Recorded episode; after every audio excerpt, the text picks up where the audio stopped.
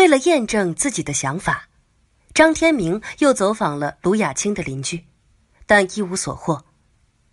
卢雅清的别墅在社区角落里，而自从两年前坠机事件发生后，卢雅清就变得自闭，除了工作之外，几乎不与人往来。卢雅清打来电话，问张天明是否查到了淘淘的下落。张天明没有回答他，而是委婉的问淘淘是否从小跟着他长大。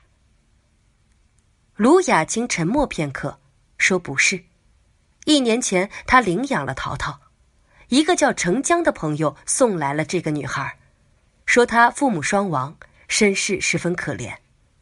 本来卢雅清没有收养孩子的打算。”但这个女孩实在太可爱了，一看到她就叫妈妈，还眼泪汪汪的，并且她的头发、她的衣服跟自己的淘淘十分相似。也就在那一瞬间，他认定这是自己的女儿淘淘回来了，所以就决定收养她。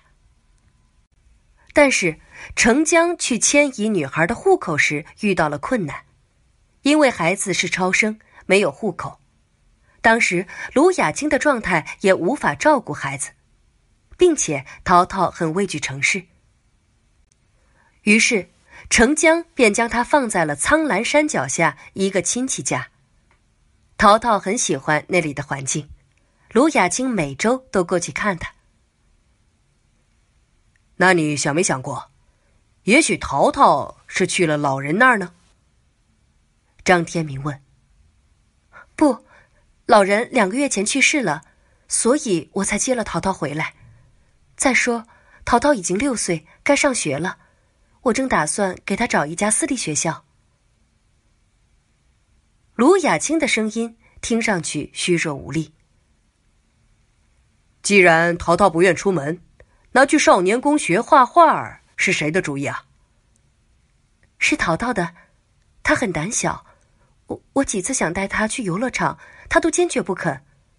我想，这孩子小时候经受了磨难，一定是精神受了刺激，所以就没有勉强。大概是半个月前，经过少年宫，他突然说想学学画画，我很高兴，马上就带他去报了名。张天明越听越是疑惑。如果没有淘淘这么个人。卢雅清的想象力未免太丰富了。他拿起笔，又问送淘淘来的程江的情况。卢雅青说：“他是老公以前的同学，来参加老公的葬礼后不久，他就找到卢雅青，送来了淘淘。但是他手边只有程江一个手机号，其他情况并不清楚。而昨晚他已经联系不上程江，他的手机始终关机。”突然联系不上了，张天明心生疑惑，沉默不语。这时，卢雅青似乎再也按耐不住，问他是不是不相信自己有这样一个女儿。如果他不信，他马上就可以带张天明去一趟苍兰山。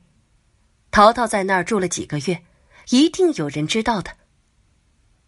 张天明想了想，答应下来。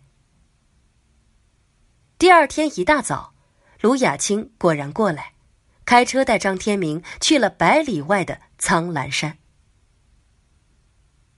一直走了很久，才在一个偏僻的角落找到一个破败的房子。卢雅青紧走几步，说：“这儿就是老人带淘淘的地方。那个老人很好，无儿无女，把淘淘当亲生孙女看待。”张天明绕着房子走了一圈，里面已经空荡荡，一无所有。因为是山区，每户人家都隔得十分遥远。卢雅青坐在门边发呆，而张天明直接去找村支书。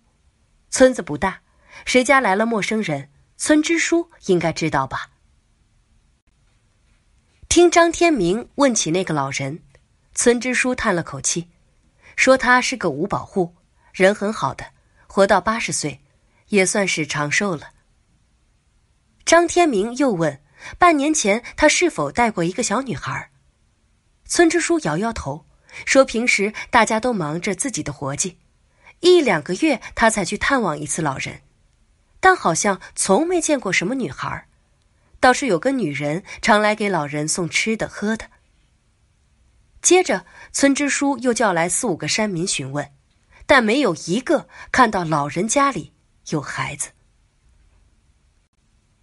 张天明郁闷的吸了口烟。眼前的山民不可能全都撒谎，而且好像也没这个必要。现在他更加坚定了自己的判断：淘淘纯属虚构。半个月后，张天明写了结案报告，并且真诚的建议卢雅清去看心理医生。而自从淘淘失踪后，卢雅清就像变了个人。当他得知张天明不相信的确有淘淘时，他的精神更加恍惚。他疼了淘淘整整一年，以为女儿失而复得，怎么可能只是自己的幻觉？淘淘留给他的那朵淡黄色的雏菊已经枯萎，可卢雅青一直舍不得扔掉。他不喜欢雏菊。可那是淘淘送给他的最后的礼物，他要一直留着，永远留着。淘淘失踪一个月后，卢雅青在家中突然昏倒，送去医院不久，他被转进了精神病院。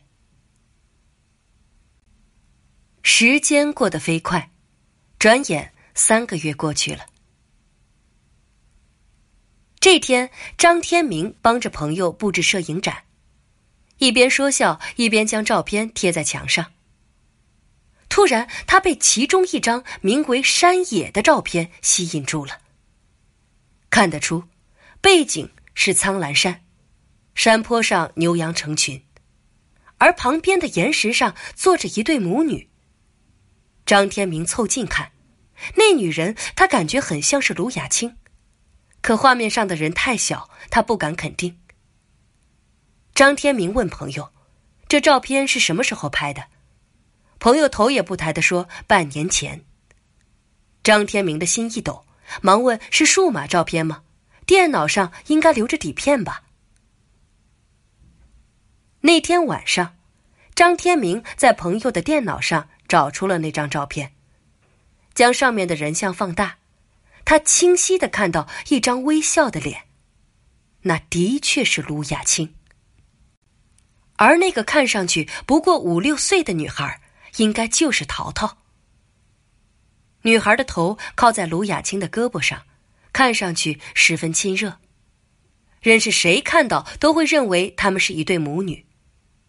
可是，为什么他调查了那么多的线索，却没有人能够确认淘淘的存在呢？朋友将图片做了特殊处理，只保留下那对母女，然后冲洗了出来。张天明越看照片，心里越是疑惑。看上去他们那么亲密，不可能是随便凑在一起的两个人呢。第二天一大早，张天明拿着照片直奔少年宫。他问过所有的保安，问他们是否看到过这个女孩。其中一个保安盯着照片看了十几秒钟，肯定的说看到过他们，虽然只一次，可他却清楚的记住了，因为女人非得要把车停在靠门口的地方，他很担心那里没有车位，也怕划了别人的车子，又不好上前阻止，就格外留意了一下。张天明听罢，暗骂自己真是个笨蛋。淘淘失踪前，卢雅青带着他来过两次，一定会有人看到过的。当时他为什么那么轻易的就下了判断？入夜，张天明来到了市精神病院，卢雅青就住在这儿。看到张天明，他神情淡淡的。张天明再让他详细的讲讲淘淘。卢雅青却说：“淘淘已经死了，所有的一切不过都是自己的想象。”他看到的全都是幻觉，就连现在他跟张天明的对话也是一场幻觉。此案因为无法找到当事人淘淘，成了悬案。时间一天天过去，张天明再和这件案子扯上关系，已经是两年之后了。林氏南宫发生一起恶性群体杀人案，他被抽调去帮忙。白天执行完任务，入夜，张天明被新同事拉着去喝酒。从酒馆出来。张天明感觉有几分醉意。同事上了车，他却想一个人走走。转过大街，张天明来到环城河边，不远处是富丽堂皇的别墅区。这时，一个中年女人领着一个小女孩从他身边经过。自从卢雅清真的封后，张天明就像掉了魂儿一般。看到五六岁的小女孩，就忍不住要停下来。尽管理智告诉他，如果淘淘还活着，他应该八岁了，可是仿佛是潜意识在作怪，张天明仍旧不自觉的去关注五六岁的女孩。呆呆的看着小女孩的背影，张天明忍不住叹了口气，正要转身离开。他突然看到女孩跑到花坛前，摘下了一朵黄色的雏菊，稚声稚气的对女人说：“妈咪，给你花戴，哼，妈咪戴上好漂亮。”女孩的话让张天明愣住了。淘淘失踪后，卢雅清的手里一直捏着一朵黄花，反复说那是淘淘留下的。张天明上前几步，想追上那对母女。可惜，一辆黑色车驶过来，两人上了车，很快就驶向大路，接着拐进了旁边的别墅区。张天明停住脚，暗骂自己是个笨蛋。这个女孩只有五六岁，怎么可能是淘淘？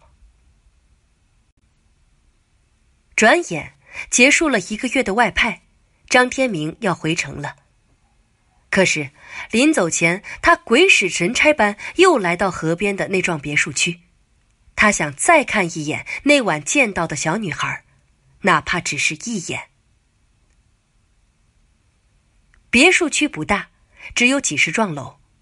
因为有警官证，保安并未为难张天明，并且当张天明打听谁家有小女孩时，保安查阅资料后马上说，去年搬来一对夫妇。